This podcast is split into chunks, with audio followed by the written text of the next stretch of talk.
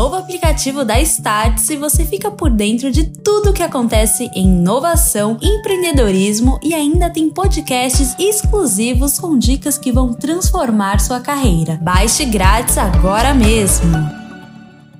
Good morning. Bom dia, Califórnia, bom dia, Brasil. Aqui quem fala é Felipe Janetti, diretamente de Palo Alto, Califórnia, no coração do Vale do Silício.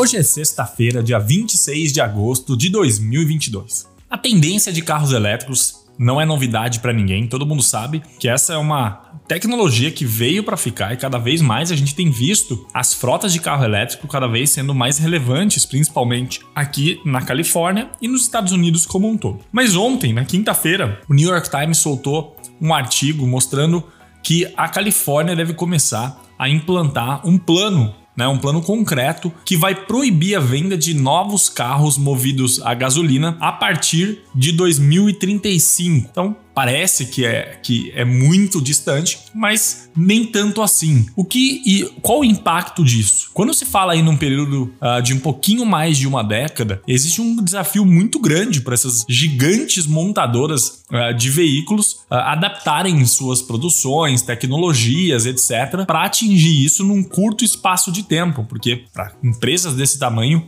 isso é sim um curto espaço de tempo. O que, que, deve acontecer então? A gente deve ver cada vez mais as montadoras adaptando né, essas tecnologias de fabricação de seus produtos, e isso deve refletir em outros estados aqui dos Estados Unidos e também no mundo, né, no mundo inteiro. Por que isso? Hoje em dia não existe mais carros locais, né? Esse modelo mudou nos últimos anos uh, e praticamente, né, o modelo de carro que é produzido para um país, ele é exatamente igual ao modelo produzido para outro país, salvo algumas exceções, né, de modelos que chegam em alguns lugares e não chegam, de marcas que estão em alguns ou outros lugares, mas a grande verdade é que se, por exemplo, um Toyota Corolla virar o seu modelo para 100% elétrico, é muito provável que eles tenham que fazer esse shift não só para modelos que sejam vendidos aqui na Califórnia, mas também para modelos que sejam vendidos em outros lugares que não seja a Califórnia, inclusive o Brasil. Bom, outra reflexão é que nos últimos anos e décadas, a Califórnia tem sempre ditado as tendências do que acontece no mundo quando se fala não só de tecnologia, mas de outros fatores também. E agora não está sendo diferente. Ela sai na frente, ela começa a implantar esse plano, deve influenciar outros estados americanos e, na força, deve influenciar, inclusive outros países como o Brasil. De fato, as coisas acontecem aqui antes, mas quando elas chegam em outros lugares, elas chegam com muito mais maturidade. Então, toda essa tendência que a gente está vendo de carros elétricos parece muito distante da realidade daí do Brasil, mas com essa nova medida, com esse novo plano, a grande verdade é que isso deve acelerar em muito e que talvez daqui uma década a gente esteja vendo aí no Brasil nossas frotas, na grande maioria, sendo elétrica.